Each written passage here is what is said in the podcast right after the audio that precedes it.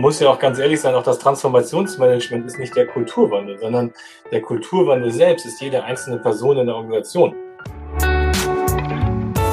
Moin, hallo und willkommen zum Fearless Culture Podcast, in dem es um all das geht, worüber wir viel nachdenken, was uns nachts nicht schlafen lässt, worüber wir aber viel zu wenig sprechen, weil wir uns davor fürchten. Hier nicht, hier sprechen wir über all das, damit wir uns davon befreien können. Im Podcast untersuchen wir, wie du eine Kultur erschaffst, in der es jeder und jedem Spaß macht zu wachsen.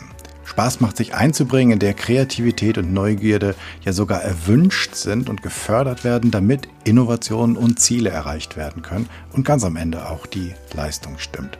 Wir schauen uns an, was funktioniert, aber wir untersuchen auch ganz furchtlos die Schattenseiten, die nämlich erfolgsrelevante Prozesse verhindern können. Im Podcast unterhalte ich mich mit Menschen, die sich bereits auf den Weg gemacht haben, die schon näher hinsehen, genauer hinhören, die richtigen Fragen stellen oder vielleicht sogar auch schon Antworten gefunden haben.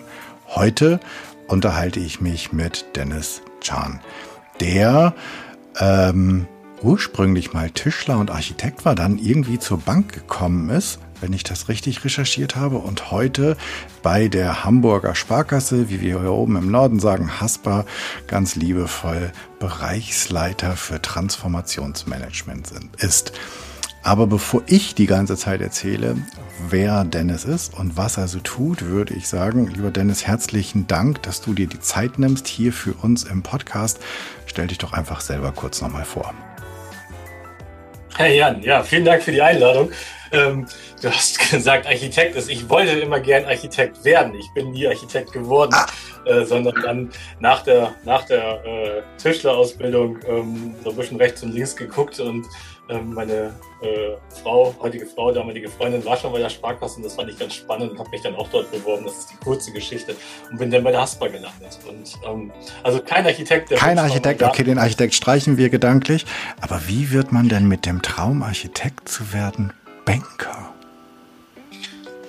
Ja, ich, ich, glaube, ich glaube, dass der, dass die, dass das gar nicht so weit weg ist, wo ich jetzt gelandet bin. Also ich, ähm, ich denke mal so dieses, was in einem steckt, was man gerne mal machen möchte, ähm, ist jetzt vielleicht nicht unbedingt der Architekt gleich mit dem Banker zu verbinden.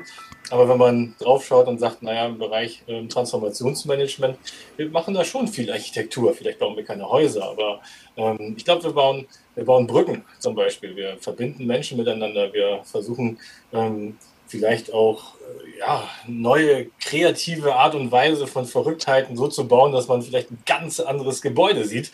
Ähm, und deswegen hat es, glaube ich, schon eine ganze, ganze ein ganz schönes Stückchen mit, mit Architektur zu tun, nur halt nicht im Häuserbau oder im Gebäude oder Brücken etc., was es dann noch vieles gibt, sondern halt eher in Unternehmensstrukturen. Und, ähm, und das bringt total viel Spaß, ja. Und so bin ich ähm, auch bei der Hasbahn über einen ganz normalen Weg, über eine, ähm, im Servicebereich, in der Beratung, ein Stückchen in der, in der Filialleitung und dann im Bereich Personal und jetzt ähm, im Bereich Transformationsmanagement mit einem ganz fantastischen Team, ähm, was da drum um alles in die Wege leitet, dass wir halt gut in den Kulturwandel kommen, gut in die Transformation bekommen und ähm, einfach ja gemeinsam Spaß haben und das mit Leidenschaft zu machen. Mhm.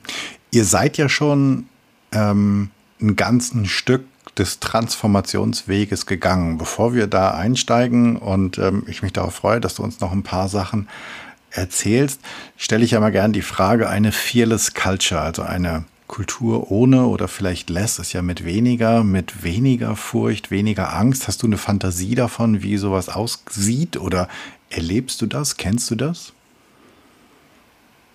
Na, ich glaube, eine, eine, eine Kultur mit weniger Furcht ist, ist eigentlich recht einfach aus meiner Sicht zu beschreiben. Ich glaube, es ist etwas, was wir uns auch sehr, sehr stark auf die Fahnen geschrieben haben, nämlich zu sagen, die Beziehungsqualität erhöhen. Also tatsächlich so das Thema, den Menschen in den Mittelpunkt zu rücken und zu sagen, ähm, was sind denn eigentlich die Dinge, die dir Furcht bringen oder auch Furcht nehmen? Das ist ja eine ganz wichtige Eigenschaft, die auch eine Führungskraft irgendwie mit ihren Mitarbeitenden braucht, aber genauso aber auch Kollegen untereinander. Es ist ja nicht nur hierarchisch, sondern auch crossfunktional. Und ich glaube, umso höher die Beziehungsqualität ist, und man eine Verbundenheit spürt zueinander, umso weniger Furcht ist auch da. Ist ja auch ganz einfach, wenn man es ähm, neurobiologisch betrachtet. Das Thema Verbundenheit in uns drin, das Thema Oxytocin, die es ausschüttet, Reduzierung dann der, der Amygdala, also dieses Angstzentrum, nenne ich es mal, ähm, führt ja führt ja dazu, dass dann Sorge ist und wenn wir Verbundenheit spüren, reduziert sich die Aktivität und wir können halt einen Zugriff auf unseren präfrontalen Cortex nutzen und dann die, unsere Potenziale entfalten. Das bringt doch fantastisch viel Spaß, Potenziale zu entfalten. Und, ähm, und das ist, glaube ich, etwas, was mir und ähm, auch dem Team und auch der Haspa total wichtig ist, das Thema den Menschen in den Fokus zu rücken, was du aber auch eingangs gesagt hast, das Thema Menschentwicklung, Leistung in einen super Kontext zu packen, zu sagen, nur wenn wir es schaffen, eine hohe Beziehungsqualität aufzusetzen, schafft es auch die Potenziale zu erkennen und die Entwicklung zu fördern. Und ähm, am Ende des Tages ist aus den beiden Dingen ja auch das Thema Leistung einfach nur ein Ergebnis des Selbst. Also wenn mhm. ich meine Potenziale entfalten kann, dann kriege ich auch mehr Leistung am Ende des Tages. Egal, ob es jetzt ein klassisch zugeordnetes finanzwirtschaftliches Ergebnis für eine Bank ist ähm, oder aber auch eine Unternehmenskultur, also sprich so eine Unternehmensenergie zu steigern oder auch einfach, und das ist ja das Aller, Allerwichtigste heute, das Thema ähm, der Kunden äh, wirklich, die Kunden glücklich zu machen, ähm, weil die am Ende des Tages darüber entscheiden, ob wir da sind oder nicht. Ich finde das ganz spannend, die Beziehungsqualität, beziehungsweise die, die Beziehung, die Beziehungssicherheit und die Verbundenheit, dass du sie gleich am Anfang so in den Vordergrund stellst, weil ich mir vorgestellt habe, okay, eine Bank, was ist eine Bank? Eine Bank ist zum einen ein ziemlich altes, tradiertes Gewerbe. Ähm, und zum zweiten ist eine Bank ja etwas, wo es eigentlich sehr, sehr viel um Sicherheit geht, weil ich gebe mein Geld ja zur Bank, damit es da sicher ist. Und Sicherheit, es ist nicht so, dass Sicherheit Wandel ausschließt, aber es sind nicht so unbedingt Sachen, die als Zwillingspärchen daherkommen, wenn wir im ersten Moment darüber nachdenken. Das heißt, eigentlich hat so eine Bank aufgrund des hohen, der hohen Sicherheitsvermutung auch so eine gewisse, nennen wir es mal, Beharrungs- Energie oder Beharrungsvermögen. Und Transformation und Veränderung ist jetzt genau das Gegenteil davon. So. Das heißt, ähm, das, das ist ja jetzt nicht ganz so super easy. Und deswegen bin ich auch super gespannt, ähm, wie kriegt ihr, wie kriegst du, ich, du sprichst ja auch die ganze Zeit von, von deinem Team, wie kriegt ihr das hin ähm, dort, weil das ist ja auch, ich will jetzt nicht sagen ein Typus Mensch, damit würde ich meine Klischeeschublade ein bisschen zu doll klappern lassen. Aber ähm, ein, also ein total unbedarfter ähm, Mensch wird wahrscheinlich selten kommt auf die Idee, Banker zu werden. Das heißt, ich muss auch so ein gewisses wahrscheinlich Sicherheitsgefühl haben. Und ist es dann eine, also ganz, ganz viele Fragen in, ähm, in ohne Fragezeichen verpackt, ähm, ist es dann nicht auch besonders schwer, gerade in dem Umfeld Wandel voranzutreiben? Na, na klar ist es halt, dass, dass so die Grund-DNA einer Sparkasse ähm, so ist, dass man sagt, naja, sie ist von Sicherheit getragen, weil wir halt ähm, für die Kunden ähm, ihre, ihre Gelder, ihr wertvolles Gut Geld ähm, sicher aufbewahren. Und ähm, und ich glaube aber gar nicht, dass es nur das Geld ist, was dann halt Sicherheit, Vertrauen ähm, und Schutz braucht, sondern halt auch die ganzen Daten. Also es ist ja auch so, dass man, ähm, wenn man heute schaut und sagt, wenn ich irgendwo, weiß nicht, online irgendwas mache, weiß ich ja gar nicht, wo meine Daten irgendwie sind oder etc. Und ich glaube, das ist aber unser Grundkern, dieses Thema Sicherheit auch zu geben. Und ähm, ich finde es spannend, wie du aus der Perspektive du das siehst. Ich sehe dieses Thema Sicherheit eher darin zu sagen, ähm, dass, es, dass das ja auch ein Punkt dessen ist, wo ich glaube, das ist ein, ein fantastisches Gut, was wir haben, nämlich zu sagen, auch den Menschen in den Vordergrund zu rücken und ihm Sicherheit zu geben aus unserer Grund-DNA, was unser Geschäftszweck eigentlich ist. Und, ähm, und deswegen ist es für mich so ein Punkt, wo ich sage, ja, Sicherheit und Transformation passt aus meiner Sicht tatsächlich super zusammen, vor allen Dingen auf dem Weg, den wir gehen wollen, nämlich ich brauche halt Sicherheit, um auch Dinge zu verändern. Und ich brauche Sicherheit und ähm, diese wird ja auch häufig diese psychologische Sicherheit beschrieben, zu sagen, traue ich mich eigentlich etwas anzusprechen aus den alten Mustern der Vergangenheit, um halt einen Wandel zu betreiben. Und dass wir in unserem Grundkern ähm, eine, eine Sparkasse sind, die dem Kunden all die Sicherheit, all das Vertrauen und das, was es eine, in einer richtigen Bank braucht, auch weiterhin immer bestehen bleibt, muss aber gepaart werden mit den Kundenbedürfnissen, die einfach auch kommen, wo es eine Transformation für bedarf. Also Kundenwandel, Digitalisierung, all das. Und da sind wir bestimmt ein Stückchen langsamer als eine schnelle digitale N26 oder N24, weiß ich nicht, N26 heißt die Leute. Und, ähm, aber bei uns das, das Sicherheitskonstrukt, vielleicht macht uns das ein Stückchen langsamer, aber das steckt halt auch tief in unserer DNA drin. Ich glaube aber, dass dieses, dieses Thema Sicherheit für uns ein super Grundstein ist, Transformation zu betreiben, auch wenn es dadurch an der einen oder anderen Stelle vielleicht schwieriger wird, wenn man das Thema Innovation sich anpackt und sagt, trauen wir uns das jetzt wirklich so zu tun. Dann kann das auch hinderlich sein. Aber ich glaube, das liegt dann darin, inwieweit habe ich halt wieder meine Beziehungsqualität, meine Verbundenheit, mein Vertrauen mit Menschen, wo gucke ich auf die Potenziale, wie schätze ich das, wie traue ich das den Leuten zu, dass sie trotz unserem Grundkern, ähm, was wir den Kunden zur Verfügung stellen, innovativ unterwegs sein können, ohne das andere zu verletzen. Und das ist, das ist eine Herausforderung, die, glaube ich, größer ist als bei, einer, bei einem Startup, der dann ein bisschen freigeistiger unterwegs ist. Ähm, aber ich finde es eigentlich einen ganz schönen Wert, ehrlich gesagt. Ich finde das einen fantastischen Wert und du hast, ähm, das ist so lustig, dass ähm, du hast ganz viele sozusagen von so, von so Talking Points, psychologische Sicherheit oder sowas, anstatt dass ich sie anspreche und ins Gespräch bringe, du wirfst sie gleich mal rein und hast auch ähm, das, äh, die, die Neurowissenschaft schon, schon gleich in der dritten Minute sozusagen hier ins Interview äh, reingeholt. Ast rein, wir sind mitten im Thema, finde ich total cool. Und ich stehe total auf Sicherheit. Also es ist gar nicht so, dass ich das nicht mag. Und vielleicht ist ja auch eine Transformation sozusagen, in der die Sicherheit mitgenommen wird, viel valider und, und nachhaltiger als in so einem Startup, wo es die, wo die Sicherheit niemals etabliert wurde, weil die kennen sich halt alle erst seit drei Monaten. Ähm, und in drei Monaten kommt, kommt jemand Neues hinzu und ein neuer Investor und alles wird umgedreht. Also da entsteht vielleicht diese Sicherheit nicht. Trotzdem ähm, finde ich es halt so spannend, wie das, wie man trotzdem die Leute halt mitbekommt. Hast du ein Beispiel dafür oder darfst du so ein bisschen aus dem Nähkästchen plaudern, wie ihr diese, diese Sicherheit und die hohe Beziehungsqualität nutzt oder implementiert, um die Leute im Wandel mitzunehmen?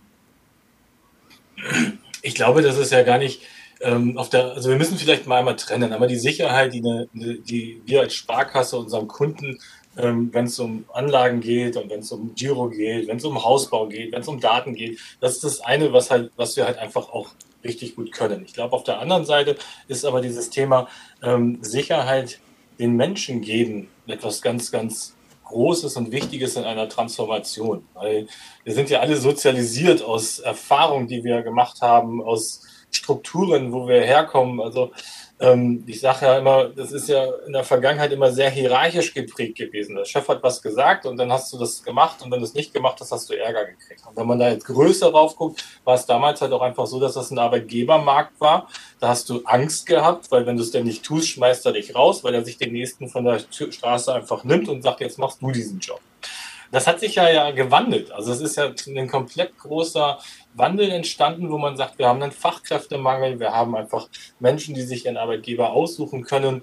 Ähm, und, und das ist halt eine, eine Sozialisierung, die eine ganz andere ist, von, von damals wirklich zu sagen, wer steckt jetzt eigentlich an welchem Hebel? Und ich glaube aber, diese Erfahrung, die von früher noch da ist und die Menschen, die heute noch da sind, brauchen halt diese Sicherheit zu sagen, hey, nee, ich würde das gerne irgendwie anders machen. Oder hey, ich sag doch noch mal was, ohne einen auf den Kopf zu bekommen. Die jungen Leute von heute, die sind da ja anders unterwegs. Ja, also die, die zeigen uns schon an der einen oder anderen Stelle, wo man sagt, oh, ja, ähm, kann man so machen. Ist, ist, ist äh, total gut und ähm, interessant und macht ja neue Denkfenster auf, Denkmuster auf, wo man sagt, wow, die gehen da unbedarft daran. Ich finde ja, ich mag ja total eine gewisse Naivität. Also auch zu sagen, na gut, ich mache es jetzt einfach und dann ist das gut. Und ich glaube, die große Herausforderung, ein Kulturwandel, ist halt, dass wir es momentan haben, dass wir ja fast mit mit vier Generationen arbeiten müssen, sie unter ein Dach zu bekommen. Also die sind ja sehr unterschiedlich. Wenn wir so die Babyboomer angucken, dann haben wir Generation Y, Generation Z und jetzt kommen schon die neuen irgendwie dazu. Und, und das muss ja irgendwie alles gematcht werden. Also diese Sozialisierung in Erfahrung, in Erziehung und was da alles ist, kommt jetzt irgendwie aufeinander geprasselt. Ähm, und du musst halt gucken, wie kriegt man es halt irgendwie hin, allen die gleiche Sicherheit zu geben, wenn wir wieder zum, zum, zum Thema Sicherheit kommen. Und da ist es für uns total wichtig, dass Menschen sich kennenlernen über Werte, weil Werte sind im Prinzip die, die so tief im Herzen irgendwie drinstecken, die uns treiben, aber die eine Verhaltensweise aussprechen. Und wir Menschen können aber nur die Verhaltensweise des anderen wahrnehmen und nicht die Werte. Wir können ja nicht in ihn reingucken. Und, ähm, und um das halt gut besprechbar zu machen, haben wir uns äh, ganz intensiv damit beschäftigt und gesagt, wie kriegen wir es hin, eine ganz tolle, hochwertige Wertekommunikation miteinander zu führen, um dann aber die Verbindung zum, zum Verhalten zu bekommen und zu sagen, woran nehme ich das denn wahr? Was ist denn das, wenn dein Wert verletzt ist? Und, ähm, weil das ist ja nicht die Sache, die etwas verletzt in dem Wert, sondern es ist die Emotion, die da angestoßen wird, aus Erfahrungen, die irgendwie da sind, aus Erlebnissen, aus inneren Bildern, die man irgendwie hat. Und dann kommen wir wieder, wenn wir neurobiologisch sind, ja zum Push der, der Amygdala, die dann halt irgendwie loslegt und dann halt das Potenzial einfach reduziert. Und das ist, glaube ich, ein guter Start aus unserer Sicht, wirklich zu sagen, Sicherheit zu geben und das halt in, in, in beiden Ebenen, also wirklich eine Führungsebene, die dann halt wirklich das Privileg und äh, haben, führen zu dürfen. Also ich finde, das ist ja ein Geschenk, eine Führungskraft zu sein. Das ist, also der, jede Führungskraft sollte aus meiner Sicht jeden Abend und jeden Morgen sagen, danke, dass ich Menschen entwickeln darf und ihnen, ihnen die Chance gebe, besser zu werden oder äh, besser ist immer so ein blödes Wort, weil man dann sagt, man ist davor nicht so gut gewesen, aber halt einfach Entwicklung zu schaffen, Menschen auf einer Reise mit zu begleiten, um ihre Potenziale wirklich auszuschöpfen. Das ist doch echt ein Riesengeschenk. Aber das muss halt auch gelernt werden und geübt werden, probiert werden. Und da gibt es halt aber auch Dinge, da läuft es halt mal nicht so. Und dann, und dann ist ja die größte Gefahr, äh, Jan, dass, dass wenn es dann mal nicht so läuft auf dem Weg, dass dann halt man fünf Stufen raufgegangen ist, ja, und dann purzelt man aber auch ganz schnell äh, sechs zurück, wenn man dann in alte Muster verfallen ist. Mhm. Weil dann halt gesagt hat, oh, jetzt habe ich doch nicht die Sicherheit, dass ich das darf. Das ist doch das Alte irgendwie, wo ich dann vorgeführt werde in einer Runde, wenn ich mal was sage oder, oder, oder. Und deshalb haben wir halt für uns etwas angelegt und gesagt haben, wir wollen halt, wir begleiten halt alle unsere Führungskräfte durch, durch das Team Transformationsmanagement. Wir haben drei Transformationsmanager, die jeden Monat mit allen Führungskräften in die Retrospektiven gehen und zu sagen, was haben sie sich vorgenommen, wie haben sie das umgesetzt mit ihren Mitarbeitenden, wie sind sie in Dialoge gegangen, wie haben sie das Thema das Thema Werte mit besprochen. Was ist Ihnen in diesem Kreis wichtig? Und da geht es gar nicht um den Wert nachher, der steht, sondern es geht um die Diskussion dessen. Also der Gewinn von, aus diesen Ideen ist ja die Diskussion, der Austausch, das Kennenlernen. Und, ähm, und die Regelmäßigkeit macht den Unterschied, dass die Jungs ähm, tatsächlich jeden Monat mit allen Führungskräften, und das sind ähm, über 350 Führungskräfte, die da begleitet werden, immer wieder drauf geguckt wird, wie kriegen wir es hin, Mensch, Entwicklung und Leistung so zu paaren, dass wir die Potenziale eines jeden Einzelnen heben können. Und nicht nur dafür zu sagen, wir müssen am Ende des Tages, und das ist ja bei dieser Geschichte, wenn man so zuhört, geht es ja unromantisch, ist es ja eigentlich, es geht ums Überleben der Organisation. Das äh, vergisst man gerne, wenn man jetzt so zuhört und sagt, ach, Gucci, Gucci und Beziehungsqualität und Wert und die nehmen sich alle in den Arm und ab und zu schmeißen auch noch ein paar Blümchen. Ja? Das ist es so null, sondern es ist tatsächlich zu sagen, dieser doppelt tolle Effekt vom Kulturwandel ist aus meiner Sicht, wir steigern absolut das finanzwirtschaftliche Ergebnis und wir steigern automatisch dadurch, dass wir Potenziale der Einzelnen entfalten, auch eine Zufriedenheit der Menschen, weil sie das tun können, was sie, was sie können und was sie möchten. Und das gefällt mir auch an dem, an dem Job so. Mhm. Knaller. Drei Leute, 350 Führungskräfte? Jo. Oh, tougher Job. ja, aber die, äh, ich, ich, es, man muss dazu ja sagen, es ist ja total nett, dass du mich einlädst und ich hier erzählen darf. Aber eigentlich bin ich nur stellvertretend hier, weil die, meine Jungs und Mädels da so einen riesen Job machen. Und ähm, weil ich könnte das alles gar nicht erzählen, wenn die nicht da wären. Das muss man halt auch mal ganz offen und ehrlich sagen, weil das sind die, die wirklich tagtäglich ähm, sich damit beschäftigen und zu sagen, wie entwickeln wir unsere, unsere Sparkasse einfach weiter und wie kriegen wir es halt hin, dass, dass die Haspa ähm, mit ihren Menschen als attraktiver Arbeitgeber auch für die Zukunft einfach stabil ist. Und da, mhm. ähm, da reißen die sich jeden Tag den Arsch auf. Und ich bin so mega stolz auf die. Und deswegen bin ich nur hier. Also sonst äh, wäre ich gar nicht hier, wenn es die nicht geben würde. Und, ähm, und ich glaube, das ist ein riesen, riesen Job, den die da machen. Ähm, wir haben einmal diese drei Transformationsmanager und auf der anderen Seite haben wir ähm, noch äh, fünf Strategen, die dann halt äh, sich sehr intensiv damit auseinandersetzen, was sind eigentlich so die nächsten Schritte, wie, wie matcht sich das mit dem, was wir dann tagtäglich irgendwie dann auch tun bei den Transformationsmanagement in den Workshops. Wir begleiten den, den Vorstand. Ähm, das ist so gerade, was aktuell sehr spannend ist, auch in der Vorstand, und da ziehe ich wirklich den Hut und bin auch echt stolz auf die, muss man wirklich, wirklich sagen. Ähm, ich begleite Sie in Ihrem 1 zu 1 Gespräch mit Ihren Direct Reports dahin zu sagen, führen wir eigentlich gute Dialoge in, im Sinn von Menschentwicklung, Leistung. Und ähm, bin ich dabei bei diesem Gespräch, wirklich in sehr persönlichen Gesprächen und wir sprechen danach kurz zu dritt darüber, was ist denn so aufgefallen, sind wir, seid ihr Richtung Mensch gekommen, seid ihr Richtung Entwicklung zum Thema Leistung gekommen? Und danach geht es dann halt noch in das 1 zu 1 Coaching mit den Vorständen, dass man mal rüber spricht, wie kannst du dich eigentlich noch weiterentwickeln, um den Fokus noch, noch intensiver darauf zu bringen, dass wir die Potenziale eines Einzelnen heben können. Und das ist aus meiner Sicht wirklich der Wahnsinn, ähm, den ein Vorstand da an den Tag legt. Und mit diesem Mut da reinzugehen, zu sagen, ich muss mich hier als erstes entwickeln, damit es halt durchgängig durch die Organisation auch passiert und wir das dann halt spielen. Mhm. Und da wirklich Hut ab vor den fünf Jungs. Das machen die echt klasse. Mhm. Ich finde das so gut, dass du ganz offen halt diese äh, oder ihr so ganz offen diese Menschentwicklung, Leistung anspricht und das, was du eben auch gesagt hast, ähm, ganz unten drunter, also wenn man alles zusammenzieht, geht es ums Überleben der Organisation. Ähm, denn ob wir jetzt den, den Wettbewerb, die Mitbewerber, keine Ahnung, wie man es nennen will, sozusagen national oder international sieht, ist ja egal. Das wird ja sozusagen, es wird immer enger. Ähm, die Talente ähm, können, gerade die Pandemie hat es gezeigt und mittlerweile dürfte fast jeder gelernt haben, ist bei vielen Wurst, wo sie sitzen, ähm, weil sie können sich theoretisch auch aus eine, weiß ich nicht, aus Bad Tölz oder ähm, aus, von einer, von einer äh, ostfriesischen Insel ähm, dazu schalten äh, und arbeiten, wo immer sie wollen. Das heißt, sie können sich auch die Arbeitgeber viel mehr aussuchen. Und es geht halt letztlich darum, ähm, ja, bester zu sein oder bei den Besten mitzumachen. Ähm, und diese, auch dieses Talente fördern klingt ja immer so, als wenn man irgendwie so ähm, so eine, so eine halbe Gutmensch-Stiftung im Rucksack hätte. Aber dahinter ist ja, und ich finde das absolut okay und das wäre auch es, es wäre Heuchelei, wenn man sagen würde, das wäre was anderes, dass man sagt, nee, es, es, das Ganze hat betriebswirtschaftlich Nutzen und all die, die es noch nicht verstanden haben, Kulturwandel geht, da geht es nicht darum, dass wir uns alle an die, äh, an die Hände fassen und ums Feuer tanzen ähm, oder um, die, um den großen Kuchen, sondern darum, dass wir morgen besser sind als heute. Absolut. Also absolut. Ähm, und ich habe es eben ja mal in so einem Beisatz gesagt. Ich glaube, dieser, das, was mir halt so viel Spaß bringt am Kulturwandel, ist, dass man beide Seiten halt bespielen kann. Einmal halt wirklich die Potenziale der Menschen und einmal die Potenziale einer Organisation halt zu üben. Das, das bringt halt, das bringt halt Spaß. Aber es ist halt auch ein verdammt langer Weg, den, den man im Kulturwandel hat. Also es ist ja nicht so, dass wir von Jahr mal angefangen haben und gesagt haben, wir machen jetzt mal Kulturwandel, sondern ein, äh, man muss ja auch ganz ehrlich sein, auch das Transformationsmanagement ist nicht der Kulturwandel, sondern der Kulturwandel selbst ist jede einzelne Person in der Organisation.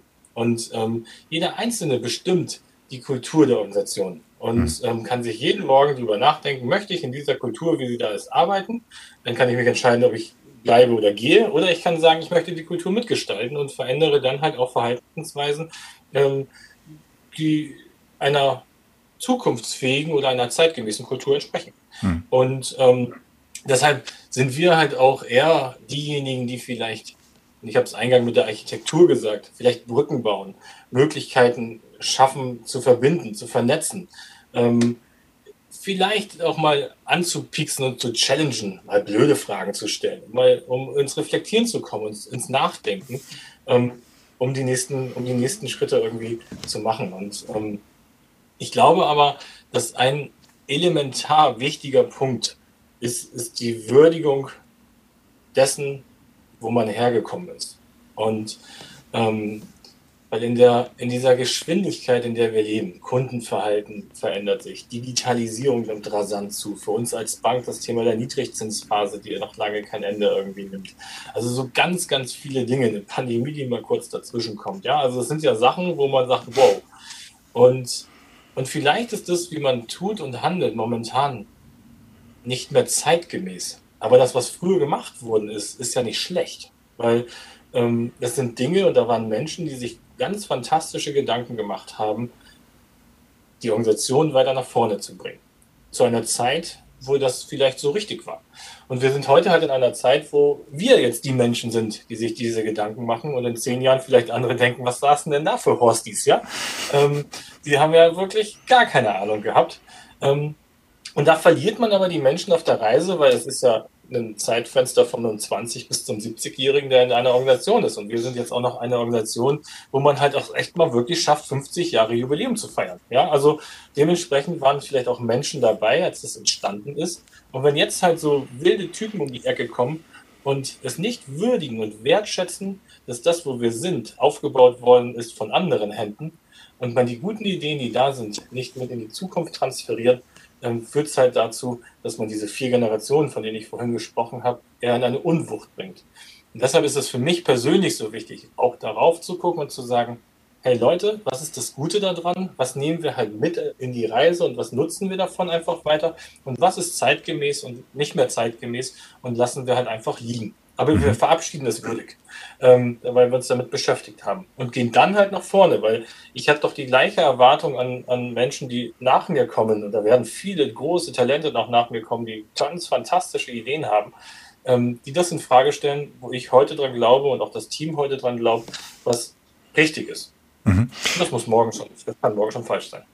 Genau, aber das, ähm, das ist ja jetzt auch, auch das ist ja ein zweischneidiges Schwert, weil du hast es schon gesagt, also das eine kann ich mitnehmen, das andere muss ich liegen lassen, äh, von dem muss ich mich verabschieden, das kann ich würdig machen und anerkennend machen, weil das war wahrscheinlich keiner, der sich ähm, äh, sozusagen mal leichtfertig irgendwelche Ideen aufgeschrieben hat, sondern wahrscheinlich ziemlich lange darüber, darauf rumgekaut hat und irgendwann war es mal gut. Und trotzdem muss ich ja gerade in so einem Transformationsprozess ähm, und das, was, wo, wo wir auch an dem, an dem Hebel, an dem wir gerade sind oder in dem Scharnier, Scharnier wo wir gerade stecken, ähm, der Digitalisierung, das ist ja äh, ein ziemlicher Sprung, auf den wir uns vorbereiten oder wo wir vielleicht gerade mittendrin sind.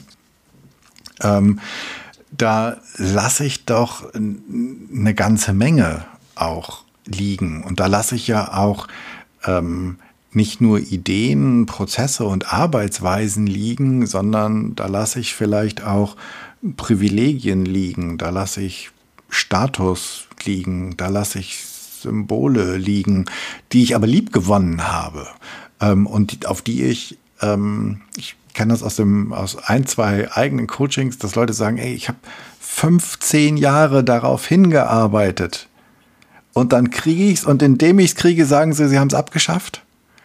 Ähm, so, und das sind, und das finde ich, sind von der, von der Organisation her Sachen, die ich total verstehen kann, wo ich immer sage, ja komm, aber jetzt guck doch mal ganz ehrlich, ist das sinnvoll? Nee, es war nie sinnvoll, es war in der Vergangenheit, ja das stimmt, das war in der Vergangenheit nie sinnvoll, aber ich wollte es so gerne haben. Und von der persönlichen Ebene, wo ich sagen kann, ja, ich verstehe dich. Und das macht, finde ich, die Transformation an vielen, weil wir müssen uns ja nicht, also Transformationen sind die Menschen und sind die Organisation und die Menschen haben alle, weil sonst wird ihnen Gras aus der Tasche wachsen und sie können über den See gehen, die haben ja alle irgendwie ihr Ego-Band dabei. Und die Anerkennung, deswegen finde ich das gut, was du sagst, mit der Anerkennung und der Würdigung der Ideen der Vergangenheit, ähm, aber an vielen Privilegien und Stati, ist das die Mehrzahl von Status? Keine Ahnung, ähm, hängt ja auch mein Ego und hängt ja auch eine gewisse Anerkennung. Da, da finde ich, wird es schwer, oder nicht? Ja, also ja, Haken. Also ja, Haken dran. Ähm, ich glaube, ich glaube aber wirklich fest daran, dass wenn man es wegnimmt, ohne das Wozu, dann tut es weh. Und dann ist es, dann ist es blöd. Wenn aber für den neuen Weg, und das habe ich mal ähm, in der, das ist schon Jahre her, irgendwann mal gehört, nämlich, wer das Wozu kennt und schätzt, für den ist jedes Wie zu ertragen. Und ich glaube, dann bist du halt bei dem größeren, bei der größeren Story. Also wozu tun wir denn das, dass wir uns auf den Weg geben? Dann kann ich auch, wenn ich das wozu und den Sinn verstanden habe, vielleicht auch, ich schreit nicht Hurra, aber vielleicht auch schon nochmal sagen, ja, gut, ähm, das tut jetzt weh, aber wenn ich, wenn ich jetzt Teil davon bin, eine Welt zu schaffen, in der es sich lohnt zu leben, nämlich das Wozu, nämlich da hinten, ähm, dann finde ich auch das Gute da drin. Und das ist verdammt nicht leicht, Jan. Also das ist verdammt schwer, weil dann, du hast das Ego angesprochen und dann steht man da und denkt sich, hey, jetzt wurde mir irgendwie das genommen oder keine Ahnung, der Titel genommen oder sonst irgendwie, weil man heutzutage nicht mehr mit Titeln irgendwie rumschmeißt, sondern man ist halt. Oder die Kantine, in die ich immer wollte, wird aufgelöst und wir gehen jetzt alle dahin, wo ich seit 15 Jahren hingehe und ich wollte doch einmal sozusagen im hochflorigen Bereich essen gehen.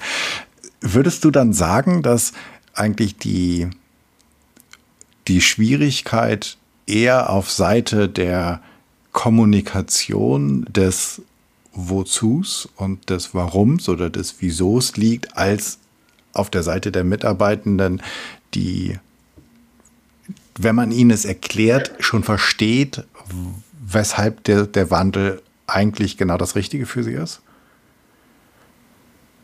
Na, ich weiß nicht, ob man es ihnen nur erklären kann. Also ich glaube, sie ähm, ich glaube, das Erklären bringt halt aus meiner Sicht nichts. Also ich kann dir so viel erzählen von der tollen Welt, wie sie da irgendwie ist. Du musst aus, aus meiner Sicht ähm, es erlebbar machen. Also ich muss halt, ich muss halt dieses Wozu, was ich vielleicht teile und erzähle und vielleicht verstehst du es kognitiv. Das muss ich aber auch ins Herz bekommen, ins, ins Herz und in die Hand. Nämlich, dass Menschen das erleben, dass das, was man sich vornimmt, auch wirklich, wirklich ernst gemeint ist. Weil ganz im Ernst, Jan, Menschen in Organisationen auf der ganzen Welt sind doch change-müde. Jeder, jeder denkt sich doch, oh, Absolut. und wieder die neue Frau. Ja, und jetzt, äh, komm, das, und die, die Erfahrenen unter uns, die sagen, ach komm, das ist schon die sechste Reorganisation, die ich jetzt mitgemacht mhm. habe. Ich guck, wenn sie fertig sind, mal wie meine Abteilung heißt. Ja, aber ich mache trotzdem meinen Stiefel weiter. Und dann ist aus meiner Sicht das Wozu vielleicht erklärt worden. Aber das Wozu ist nicht ins Herz gekommen. Das Wozu ist nicht, was ist dein Beitrag dazu? Was kannst du dazu leisten, dass wir dieses da hinten, dieses tolle Ziel und dieses tolle Bild einfach da hinten erreichen? Und und das ist, das ist etwas, was, was es denn in Erlebbarkeit bringt. Das heißt also, und das, was ich vorhin einmal kurz sagte, dass Vorstände es vorleben, dass Führungskräfte es vorleben, dass Strukturen und Prozesse sich verändern, die dazu führen, dass wir da hinkommen.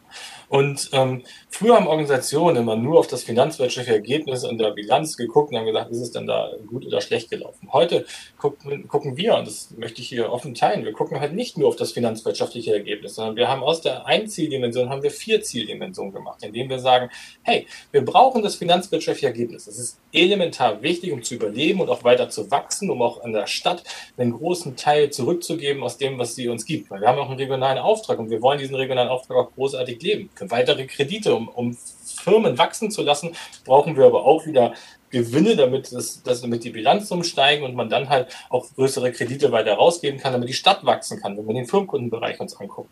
Ähm, das heißt, es ist total elementar, nicht nur zu sagen, die stopfen sich voll, sondern es geht auch um das um, um Hamburg. Und ähm, das Zweite ist dabei, dass wir gesagt haben, die zweite Zieldimension ist die, die, Unternehmensenergie. Das heißt also, wie viel Kraft hat die Organisation in sich? Wie viel Energie haben die Menschen in sich? Und können sie eigentlich produktive Energie ausleben oder sind wir eher korrosiv, dass wir eigentlich das total blöd finden? Das ist ja diese Statistik, die gibt innere Kündigung und all so ein Kram. Das mhm. heißt, wir brauchen eine hohe Energie der Mitarbeitenden, die richtig Bock aufs Wozu haben und die sagen, ey, geil, dass ich jeden Morgen hier hinkommen kann, weil es mir total Spaß bringt, das Thema, und das ist so das erste Thema, was über allen aus meiner Sicht steht, ist das Thema Kundenorientierung.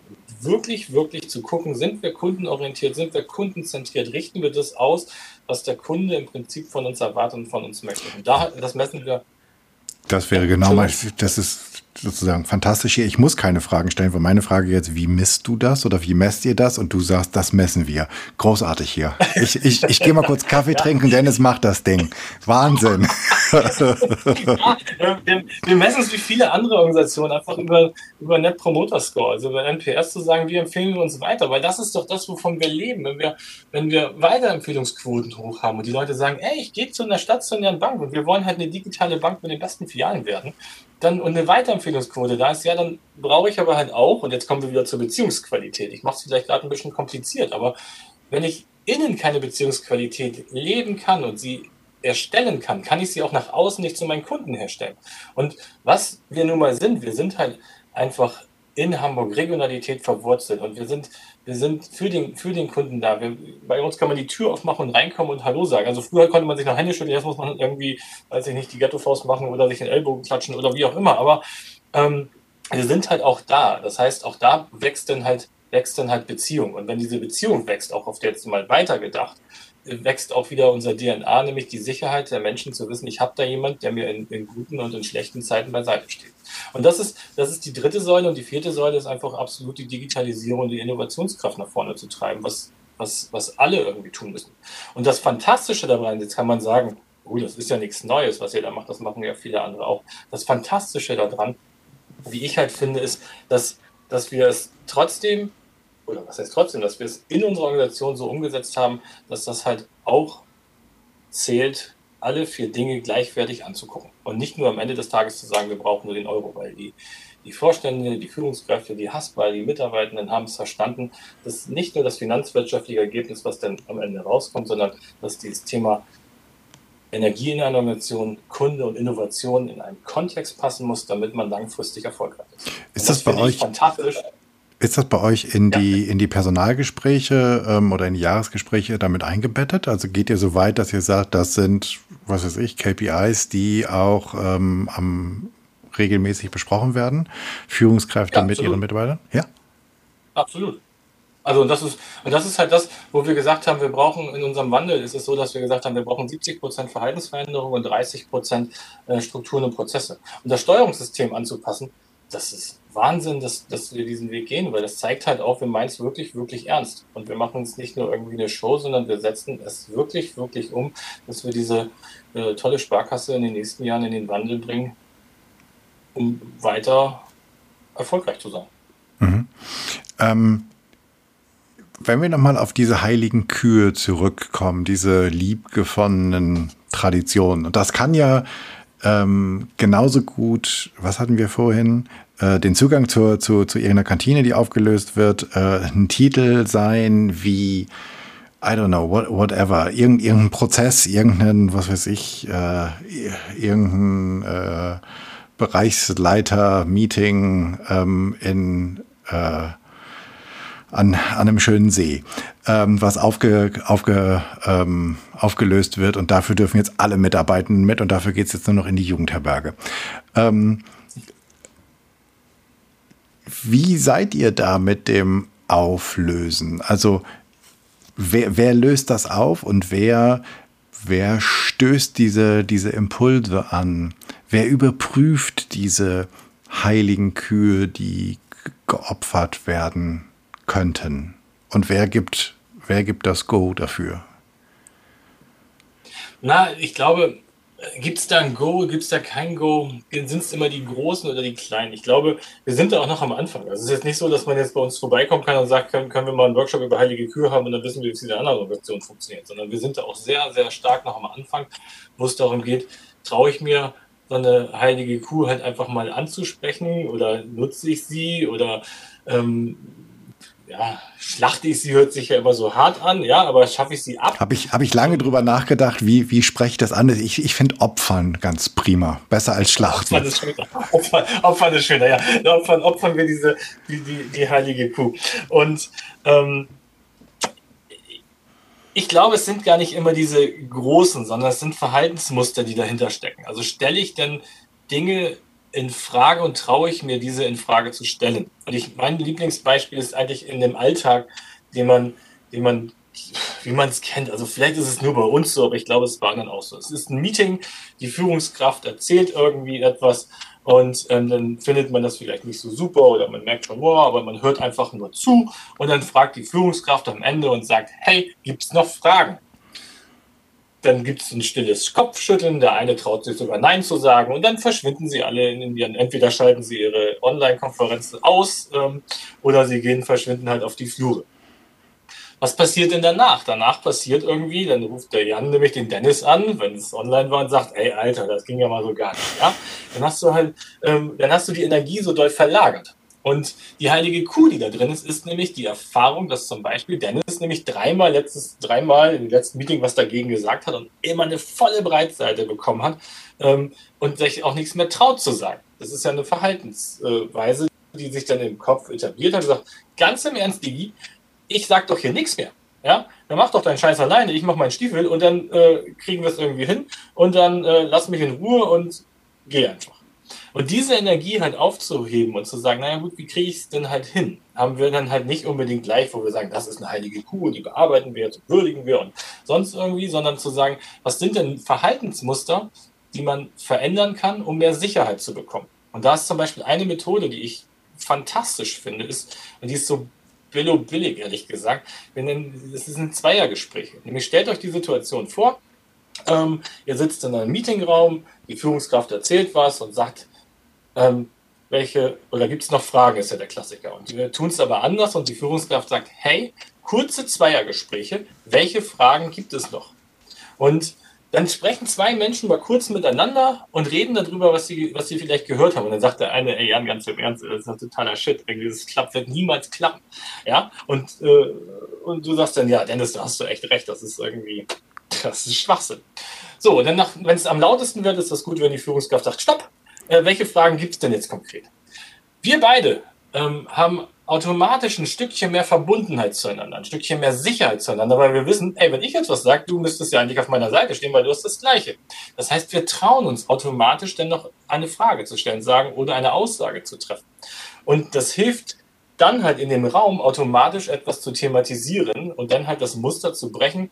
Ähm, hey, wir sagen hier nichts, sondern nee, wir, wir sprechen etwas und wir drücken uns aus. Und das halt nur dadurch, dass zwei Menschen Sicherheit gewonnen haben, indem sie darüber sprechen können. Und das darf man nicht inflationär machen, weil dann wird es irgendwann langweilig. Wenn man jedes Mal sagt, hey, zwei Gespräche, welche Fragen gibt es noch? Dann wird es langweilig, aber schon ähm, regelmäßig mal reinzugehen und den Menschen miteinander, crossfunktional, auch die Sicherheit zueinander zu geben und zu sagen, hey, wir meinen das gleich und wir gehen den gleichen Weg. Und dann bist du halt, das kann man jetzt bin ich jetzt abgekommen von der, von dem, wo du sagst, wenn wir etwas abschaffen, was dann als symbolisches ist, aber die heilige Kuh ist trotzdem was, ich darf gegen meinen Chef nichts sagen, weil dann kriege ich mhm. Ärger. Das ist ja auch ein Muster, was im Kopf ist. Und ähm, vielleicht um das fühlbar zu machen, erzähle ich immer gerne die Geschichte dazu und sage, naja, kennt ihr das vielleicht? Früher Schule, es ist fünf nach acht, man geht so ganz langsam den Gang lenken und denkt, oh scheiße, ich komme zu spät, dann geht man schneller und dann kommt man alleine, geht, macht die Tür ganz leise auf und schleicht an seinem Platz und dann macht man so ganz langsam so den Reißverschluss auf, damit man bloß nicht auffällt, weil ist ja irgendwie unangenehm, weil ich gehöre jetzt gerade nicht zur Gruppe, die jetzt da schon pünktlich war, sondern ich bin aussässiger in Anführungszeichen und fühlt sich unangenehm an, weil man nicht dazugehört oder die Sicherheit nicht hat, dass man dann oder gegen eine Regel verstoßen hat, wie auch immer. Vielleicht aber kennt ihr auch die andere Situation, nämlich auf einmal trifft man nämlich Jan auf dem Gang und sagt, ey, du auch zu spät. Und jo, und dann sind es schon mal zwei. Dann geht die Tür lauter auf und sagt, moin, wir sind auch da, wir können jetzt weitermachen und setzt sich auf seinen Platz und fühlt sich ein bisschen wohler, weil man, weil man halt verbunden ist mit demjenigen und es vielleicht das eigene Leid hat oder das eigene Glück, wie auch immer, und zu zweit ist. Und zu zweit bringt halt, bringt halt Sicherheit. Und das ist so ein kleines Muster, was wir halt auch in Gesprächen nutzen können, um zu sagen, dass die Leute miteinander sprechen, die haben nämlich Fragen und Gedanken. Und mhm aber in der Vergangenheit wurde es halt einfach abgekappt, da wurde ein Auftrag verteilt, die darunter leidet einfach auch das Thema der Auftragsklärung, weil keine Fragen gestellt werden, sondern man hat viel, viel, viel, viel mehr Meetings, wenn man nicht einmal durch den Schmerz, sage ich mal, am Anfang durchgeht, als, als nach hinten raus. Und das sind so kleine heilige Kühe, die, die es, glaube ich, überall und regelmäßig gibt. Die kann man auch nicht unbedingt so würdigen in der Art und Weise, aber das ist halt so der, der Muster, der Musterbruch dessen. Mhm. Gut, was total einfach anwendbar ist. Also das kann jeder, der jetzt hier zugehört hat, ähm, auch gerne ausprobieren. Das funktioniert. Ähm, etabliert ihr das in irgendeiner Art und Weise, als ihr das jetzt sagt, äh, wow, wir haben jetzt, äh, wir haben jetzt hier eine Idee, wir haben das zwei, dreimal ausprobiert im Kleinen, also die Beta-Phase ist durch. Wir haben jetzt hier einen Meeting-Tipp für euch, wie ihr das aufdröselt. Also wie, wie bringt ihr so einen Vorschlag, so eine, ja, Musterinnovation sozusagen in die Organisation? Ja, da sind wir wieder bei, unseren, bei, bei, bei unserem Team, also bei den Strategen und Transformationsmanagern, die ja immer alle Führungskräfte sozusagen einmal im Monat vor der, vor der Flinte haben und das mit sowas mit denen halt besprechbar machen und halt auch da wieder nachfragen und sagen, hast du das eigentlich mit deinem Team mal gemacht, Jan? Also wie, wie hm. sieht es denn eigentlich aus? Oder, ähm, und wir etablieren das aber auch in, in Workshop-Formate und ähm, wir nennen das achtsame fünf Minuten. Das ist noch eine andere Übung, die wir sehr gerne machen, dass man zu Beginn nicht einfach in ein Meeting reinstartet, sondern halt mit einfachen Dingen. Letztes Mal hatten wir eine, wie ich fand, schöne Runde einfach mal. Ähm, funktionieren tut so, wir beide haben dann jeweils fünf Minuten, wo der eine nur zuhören darf, was ich sage. Und du darfst nur sagen weiter, wenn ich stocke. Und ähm, du hörst mir nur zu. Das tolle und das schöne Gefühl ist dabei, einem wird mal zugehört. Also das ist einmal was Tolles, was man schon mal, was man schon mal spürt. Und auf der anderen Seite hat er nicht diesen Rock und Zwang, immer schon zu überlegen, was stelle ich als nächstes eine Frage, was könnte ich dazu sagen. Also, dass der Kopf da auch ein bisschen entspannt und einfach mal wirklich aktiv zuhört. Und da kann man zum Beispiel eine Frage, die fand ich letztes Mal total schön, ähm, wie bist du zu Haspa gekommen? Also völlig kontextlos zu dem Thema, was wir danach hatten. Ähm, Aber wir haben halt zusammen da einfach gesessen und dann habe ich fünf Minuten erzählt, habe genau ähm, alles erzählen dürfen. Der Rüben hat zugehört und ähm, dann halt andersrum. Und du kommst automatisch in eine andere Stimmung in einen Workshop mit rein. Und das ist schon fast etabliert ähm, in, in fast allen Runden so ungefähr, ähm, die dann größer sind, wo man dann sagt, nee, man nutzt einfach diese fünf Minuten zu Beginn. Und auch das Outro kann man darüber fantastisch toll machen, dass zwei Menschen miteinander ähm, viel, mehr, viel mehr über sich erfahren und automatisch im Größeren, desto häufiger du es tust, entsteht viel mehr Verbundenheit auch in der Gesamtheit, mhm. weil man sich besser kennt. Und jetzt kommt wieder zum ganz großen Schwung.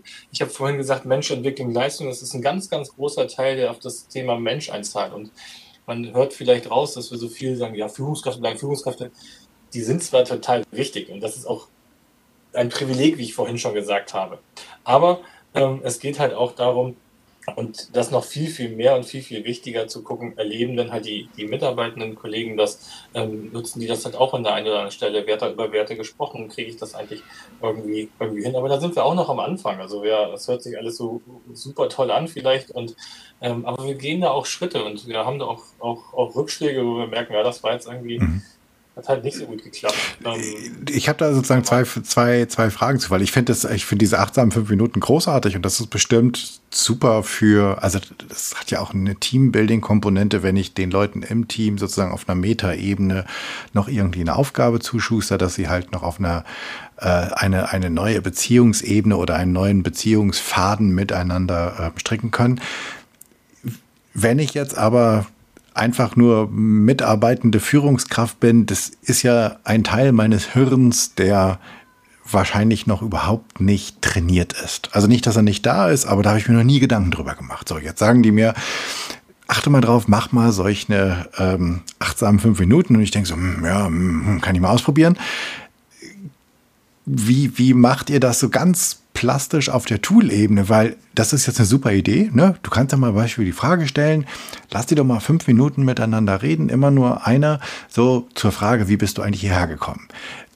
Auf die Idee muss ich ja mal kommen. Und wenn ich jetzt, keine Ahnung, Kritik-Sachbearbeiter als Führungskraft bin, dann mache ich mir darüber keine Gedanken, weil Psychologie und Neurowissenschaften ist nicht gerade mein Hobby, sondern ich gehe segeln. Wie macht ihr, wie macht ihr das, dass ich quasi weiß ich nicht, morgens, bevor ich in mein Meeting renne oder bevor ich mein, mein WebEx oder Zoom anmache, ähm, habe ich dann so eine kleine Datenbank, wo ich drin gucken kann, oh, was mache ich denn heute Morgen oder wie, wie, wie geht das?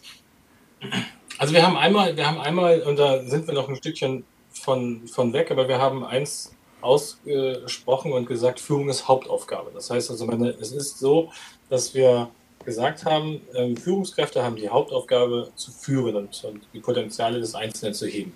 Das klingt jetzt so schön und so romantisch, das ist aber verdammt schwer. Ja? Also, weil das sind ja nicht ähm, in der Vergangenheit in vielen Organisationen war es ja auch so, dass der beste äh, Fachberater oder der beste ähm, weiß ich nicht, Vermögensberater oder der beste Experte irgendwie zur Führungskraft geworden ist. Also da erzähle ich ja nichts Neues, das ist bei der Haspa so wie bei vielen anderen Unternehmen. Genau.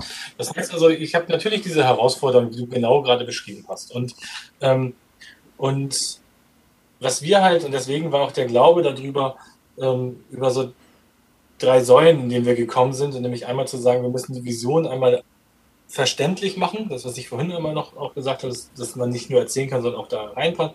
Wir haben einen Part, wo wir gesagt haben, Führungskräfte sind total wichtig in dem Wandel, aber schräg, schräg Zusammenarbeit, also nicht nur die, und halt das Thema Strukturen und Prozesse. Und wenn man dieses Mittelstück rausnimmt, dieses Thema Führung, ähm, ist es halt so, dass das, was wir hier gerade besprechen, unsere Transformationsmanager auch wirklich erlebbar machen für den Einzelnen. Das heißt, die üben das, die machen das, die sind in einem Workshop und dann wird es halt, komm, wir probieren mal hier in unserem Kreis unter nur unter Führungskräften diese Zweiergespräche aus. Sogar unser Vorstand macht sie. Also ähm, wir haben sie halt in allen Ebenen, dass die, diese Zweiergespräche geführt werden. Und du musst es halt aber auch wieder vorleben als Vorstand. Also wenn, wenn die sagen, nö, nö, ja, dann kannst du es auch knicken. Also es ist einfach so, ja. Und du musst es vorleben. Und ähm, die probieren es fantastisch aus. Und auch, nein, die schreien auch nicht immer Hurra, wenn wir mit einer neuen Idee um die Ecke kommen, ja. Aber ähm, diesen, diesen Weg zu gehen, das Ausprobieren, das zu erleben, damit du dir das auch traust, wenn du dann ähm, irgendwann vor deinem Team stehst und sagst, äh, können wir mal dieses, äh, ich habe hier was mitgebracht, Zweiergespräche, dann sagen die nämlich, ach guck mal, der Jan, der ist vom Workshop gekommen, gib dem mal zwei Wochen, dann ist der wieder normal. Genau. Ja, und das, und das hebeln wir aus, indem wir halt wirklich, wirklich intensiv ähm, mit den Transformationsmanagern jeden Monat drauf gucken und sagen, wie geht es dann einen kleinen Schritt weiter? Und, da, und uns ist bewusst, wir haben uns dafür drei Jahre Zeit genommen, zu sagen, ey, das wird nicht morgen anders sein, weil jetzt da ein Transformmanager irgendwie umhüpft mit den Führungskräften. Und die Mitarbeitenden werden auch, wenn die das, vielleicht hört der eine oder andere das ja hier auch, der wird sich sagen, ja, aber bei mir ist da noch gar nicht so viel angekommen. Ja, natürlich ist da noch nicht so viel angekommen. Es braucht seine Zeit, es braucht Mut, es braucht in dieser Veränderung, da wären wir wieder bei, dem, bei der Sicherheit auch für die Führungskräfte, die gewisse Sicherheit, kann ich denn so führen? Ich glaube aber, jetzt kommt ein, ein Glaubenssatz von mir, ich glaube, so wie wir heute führen wollen und alles dafür auslegen, es so tun zu können, ähm, war schon vor 50 Jahren so, dass man gerne so geführt hätte. Aber Strukturen anders waren und man dann halt eher transaktional es so gewünscht war, zu managen und das Ding in Micromanagement irgendwie zu machen. Ich glaube, wenn Führungskräfte heute nämlich das ausleben können, zu inspirieren und sinngebend zu sein, unterstützend, zu fördern, zu fordern und zu entwickeln, ähm, dass das viel mehr in uns drinsteckt, in uns Menschen, dem anderen gegenüber etwas zu geben und ihn zu entwickeln. Weil meine These ist, es macht halt auch Freude, wenn man sieht, dass andere wachsen. Und ähm, jeder Papa oder jede Mama unter uns sieht es doch an den Kindern. Man ist doch total glücklich, wenn man mit denen was geschafft hat, wo sie größer geworden sind. Jetzt will ich nicht, dass alle Führungskräfte als Mama und Papa betitelt werden. Aber diese Herzensangelegenheit und das gute Gefühl, dass Menschen wachsen, ist ja was, was Schönes. Und ich glaube, deshalb ist das halt auch eine, eine Zeit, in der wir jetzt kommen, in der es darum geht, halt wirklicher Leader zu sein und Geschichten auch zu teilen und das Wozu zu, zu, zur Verfügung zu stellen. Ähm, und aber auch, und das ist so wichtig, es erlebbar zu machen. Also ich kann so viel labern, wie ich will. Wenn ich es, wenn die Menschen es nicht spüren, kann ich auch die Klappe halten. Ja? Also ich könnte auch eher die Klappe halten und lieber es spüren lassen, dann habe ich mehr Erfolg, als was zu erzählen. Mhm. Ich, ich glaube, also ich gebe dir da komplett recht. Ich glaube, es gab diese, und ich glaube, es gab diese Unternehmen oder es gab diese Führungskräfte, diese Leader, die gab es schon immer. Wahrscheinlich waren sie vor 50 Jahren versteckt in irgendwelchen inhabergeführten äh, mittelständischen Unternehmen, die gesagt haben, ich das Ding gehört seit drei Generationen meiner Familie, wird in vier Generationen meiner Familie noch gehören. Ich mache hier, wie ich es will und mir sind die Leute wichtig. Ähm, und ich durfte mal eine Zeit lang so einen Mittelständler begleiten in so einer Transformation und da saß der Vorstand jeden Tag in der Kantine und die, da haben die ganzen, die ganzen Blue Color, also alle sozusagen aus dem Werk, haben mit dem zusammen am Tisch gesessen und die haben sich noch darüber unterhalten, ob sie die eine Mutter rechts rum und links rum und wie es eigentlich im Garten aussieht und ob der neue Rasenmäher jetzt eigentlich was taugt. Also da war dieses, was? diese, diese, diese, diese wirkliches Bonding zwischen den Leuten, diese, ähm, diese Beziehungsebene hatte ganz viele Netze und deswegen wollte da, da wollte jeder hin und niemand weg. So. Und das macht, glaube ich, Kultur aus und das macht Erfolg eines Unternehmens aus. Absolut. Und da sprichst du halt auch was anderes. Natürlich eine Herausforderung dieser schnellen Zeit ist auch diese Attraktivität zu haben und zu sagen, hey, ich habe Bock bei der Sparkasse zu arbeiten ähm, und dahin zu gehen, weil ich kann mich da entfalten und ich kann einen Beitrag leisten zu etwas Größerem. Und ähm, und das müssen wir schaffen, weil das spricht man uns jetzt momentan nicht unbedingt sofort zu, wenn man sagt, eine Sparkasse ähm, ist so ein verstaubter Banker irgendwie, der stocksteif ist. Und, ähm, das sind wir so gar nicht mehr. Wir haben so viele fantastische Menschen, die irgendwie genau das ausleben, was sie, was sie können, wie sie sind und ähm, was, sie, was sie machen. Das merken wir auch in der Breite unserer Beratung, in unseren, in unseren Filialen, aber auch in dem, im internen Bereich.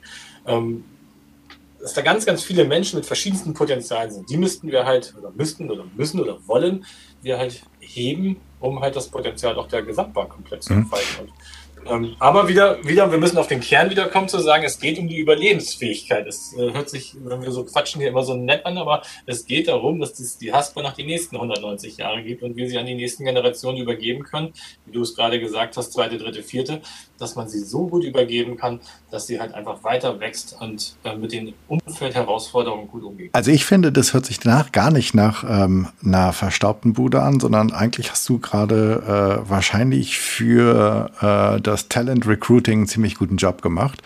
Ähm, die Bewerbungen gehen aber nicht an dich, oder? Oder wo müssten für all die, die jetzt sagen, oh, cooler Laden, da will ich auch hin, da bewegt sich gerade was. Ähm, ist, das, ist das eine extra Seite? Aber wir können die ja vielleicht verlinken bei äh, eure Karriereseite. Also absolut, das geht natürlich an den Bereich äh, Personal, an meine liebe Kollegin Elisabeth Kesselbimmer, die den Bereich da äh, leitet. Und ähm, total gern. Also ähm, das äh, junge Potenzial auch für die Zukunft, auch Azubis und sowas sind immer herzlich, herzlich willkommen. Also ähm, sehr, sehr gern. Und ich, also ich äh, bin nicht der Bereich Personal. Sehr gut, aber wo wir gerade dabei sind, äh, Links und Kontakte. Wenn ich jetzt denke, wow, ich will mehr über dich darüber wissen, ich will mehr darüber wissen, wie ihr diesen Transformationsprozess gestaltet. Ähm, wo finde ich mehr? Wo kann ich was lesen, hören? Wie kriege ich Kontakt zu dir? Also tatsächlich zu mir ist LinkedIn eine ganz gute äh, Geschichte, wo man einfach mal, mal gucken kann oder auch mich einfach anschreibt ähm, drüber, äh, Kontaktanfrage oder eine Mail. Also das ist ganz easy. Ähm, ja, dennis.chanethasper.de, klassische Mailadresse. Ähm, und ich glaube aber auch, was interessant ist, ist zum Beispiel Jürgen Marquardt, einen unserem Vorstand oder auch mein Vorstand Olaf Österhelwig zu folgen bei LinkedIn, weil da posten wir tatsächlich das, was wir halt auch so machen. Da ist es auch nochmal ein Stückchen genauer beschrieben, ähm, was wir an der anderen Stelle machen. Auch zum Beispiel das Führungsverhalten habe ich jetzt gerade vor kurzem gepostet, ähm, weil wir da schon sagen, es geht um Verhaltensweisen, die wir uns angucken. So brauchst du ein Leader, wie bin ich da eigentlich unterwegs? Das ist als PDF auch dahinterlegt, kann man sich da auch runterladen. Okay, ist das das, das Unboss-Thema, was ihr da so ein bisschen treibt? Weil du vorhin auch über äh, so ein bisschen das Thema Servant Leadership und äh, Führung ist ein Privileg gesprochen hast. Geht das in die Richtung? Ja, wir haben halt so Gegensatzpaare aufgesetzt und haben gesagt, äh, wie verhalte ich mich als Boss und wie verhalte ich mich als Leader? Und wenn man natürlich eher eine Leader-Funktion haben. Also wenn ich zum Beispiel als Vorbild agiere und sage, hey, ähm, äh, wir wollen in Zukunft, dass hier nicht mehr geraucht wird und ich dann mit der Pfeife vor dem Schild stehe, dann macht es halt nicht so viel Sinn. Also dann kann ich der beste Leader der Welt sein, wenn ich es halt nicht in meinen Verhaltensweisen auch zeige. Ja? Ähm, und solche Bilder haben wir da wirklich toll illustriert von, äh, von, dem, von dem Kollegen Sassan Saidi, der auch da mit, äh, guckt es euch an. Also da kann man. Okay, kann man verlinken wir auf jeden Fall, äh, kommt das in die Show Notes. Ähm, wenn ich dich einlade, vor 100 Menschen zu sprechen, ob du das jetzt viel oder wenig hast, äh, es, es kann, liegt ganz bei dir. Worüber möchtest du sprechen und wen soll ich einladen? Also eigentlich, das ist äh, eigentlich das gleiche mit der Einladung wie mit dir hier. Also ich würde mich äh, total freuen, weil ich glaube, mit, mit jedem Schritt, den, den eine Organisation in dieser Zeit, in der wir leben, in eine Transformation geht und schaut, dass wir Bereitschaft haben, einander zuzuhören, Bereitschaft haben, Menschen wachsen zu lassen, den Neid, die Neidkultur zu reduzieren, Offenheit zu spielen, Ehrlichkeit und Feedback zu geben. Und ähm, dieses Thema des Zusammenhaltes wachsen lassen zu wollen, würde ich gern äh, zu diesem Thema sprechen, weil ich glaube, wir können halt jeder Einzelne zu der schwierigen Zeit, wie wir sie momentan haben, einen großen gesellschaftlichen Wandel auch machen. Auch wenn wir nur ein ganz kleines Lichtchen von diesen vielen Millionen tollen Menschen in Deutschland sind. Aber wenn jeder zwei weiter das erzählen und die zwei das weiter und wir ein Stückchen mehr uns zuhören, uns wahrnehmen und uns wertschätzen und anerkennen, egal wie wir sind oder wo wir herkommen oder was wir sind oder wie auch immer, darüber würde ich gerne reden, weil ich glaube, dass wir mit diesem Wandel in Organisationen auch einen guten Beitrag dazu leisten kann, wenn jeder ein Stückchen das in seinen Alltag mit reinnimmt und einfach Menschen wahrnimmt, anerkennt und wertschätzt. Ja. Sehr schön, ich baue eine Bühne. Wel Welches Buch, welchen Film, welche Doku, welchen Kinofilm, welchen Podcast äh, würdest du empfehlen? Was sollen wir als Medientipp von dir uns mal zu Gemüte führen? Das ist eine gute Frage. Ich glaube, ich würde, ich würde ein Hörbuch empfehlen, ein Buch, das kann man ja lesen oder hören. Ich höre Hörbücher lieber, ähm, äh, als dass ich sie lese, weil ich, ich, kann dann die Geschwindigkeit erhöhen und kriege dann mehr, mehr Hörbücher um die Ecke, als äh, Bücher zu lesen. Und ähm, ich würde das, das Buch der Freude empfehlen, nämlich von Douglas Abrams, ähm, der auch mit dem Dalai Lama da spricht und einfach mal drauf schaut, was sind denn eigentlich so ein paar grundsätzliche Dinge, ähm, die Freude ausmachen. Weil ich glaube halt, wenn wir das eine oder andere mit, einer, mit mehr Leichtigkeit und mehr Freude begegnen, dann, dann fällt uns halt vieles ja, leichter und vielleicht ist es auch ein Stückchen schöner und ähm, man ist vielleicht gelassener und ähm, kann das eine oder andere, was einen dann irgendwie stört, vielleicht auch nochmal sacken lassen, aus einer anderen Perspektive betrachten. Und das ist in dem Buch ganz schön ganz schön beschrieben, wie man an der einen oder anderen Stelle damit umgeht. Es sind auch ein paar langweilige Passagen dabei, aber vom Grundkern ist das, wie ich finde, wirklich ein ganz, ganz tolles Buch. Okay. Findet ihr ebenfalls in den Show Notes. Wenn wir in der nächsten Woche, die ZuhörerInnen sozusagen haben jetzt eine Woche lang Zeit, bis die nächste Episode rauskommt, ähm, was sollen wir denn in der nächsten Woche anders machen, neu machen? Was sollen wir ausprobieren? Was ist deine kleine Challenge für uns? Ich glaube, was, was wirklich keinen Aufwand kostet und ganz viel bringt, ist das Ausprobieren der Zweiergespräche. Also tatsächlich zu sagen, ich nehme mir mal Zeit und starte mal ein Meeting und da muss nicht alle mit allen sprechen. Oder ich starte mal mit einem Kumpel oder mit einer Freundin oder mit meinen Eltern, mit meinen Geschwistern, mit meinen Kindern einmal diese achtsam fünf Minuten und mit einer Frage, die ich mitgebe. Und, ähm, und zwar ähm, sagt ihr, hey, du fünf Minuten, ich fünf Minuten. Du hörst mir zu, ich höre dir zu und mehr sagen wir nicht. Wir stellen keine Fragen und sonst irgendwas. Und wir, du stellst dir dann die Frage und beantwortest die, wer bist du? Und, und dann erzählst du nur über dich, fünf Minuten lang, wer du bist. Und da auf der anderen Seite darf nur sagen, wenn du stockst, weiter. Aber du hast fünf Minuten lang erzählst du, wer du bist und der andere hört zu. Fünf Minuten ist eine kleine Challenge. Man kann es auch zehn Minuten oder 15 Minuten machen. Fünf Minuten ist aber ein guter Anfang. Und wer das einmal ausprobiert, wird erleben, dass das Zuhören und das gehört werden total schön ist und viel Spaß macht. Und man Dinge erfährt, die man vielleicht gar nicht wusste, auch wenn man sich vermeintlich vielleicht schon 20 Jahre kennt. Okay. Ähm, ich würde sagen, das war ein äh, super Abschluss. Dennis und ich machen jetzt gleich noch zweimal fünf Minuten. Ähm, nein, das war ein Scherz. Ähm, Dennis, vielen, vielen Dank für die ganzen Insights, für die ganzen Gedankenanstöße, die du uns hier gegeben hast. Ähm, das war großartig und ich würde mich super freuen, wenn ihr da draußen ein paar Sachen von dem, die äh, Dennis schon verprobt hat und von denen er, er hier erzählt hat, mit in eure Organisation tragen könnt oder vielleicht nur in eure Freundeskreise und Familien, um äh, die Stücke ein bisschen besser zu machen, die, die Welt ein Stückchen besser zu machen. So geht der Satz richtig rum. Dennis, tausend Dank für deine Zeit. Vielen, vielen Dank auch gleichfalls für deine Zeit. Es hat sehr viel Spaß gemacht. Gerne wieder.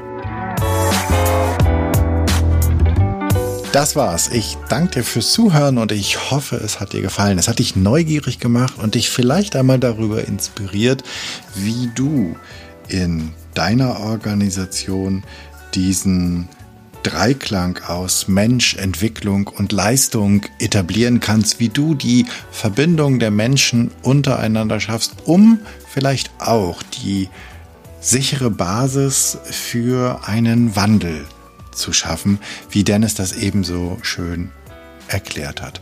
Ich hoffe, es hat dich auch inspiriert, darüber nachzudenken, wie du eine furchtlosere Kultur erschaffen kannst und wie du selbst fearless wirst.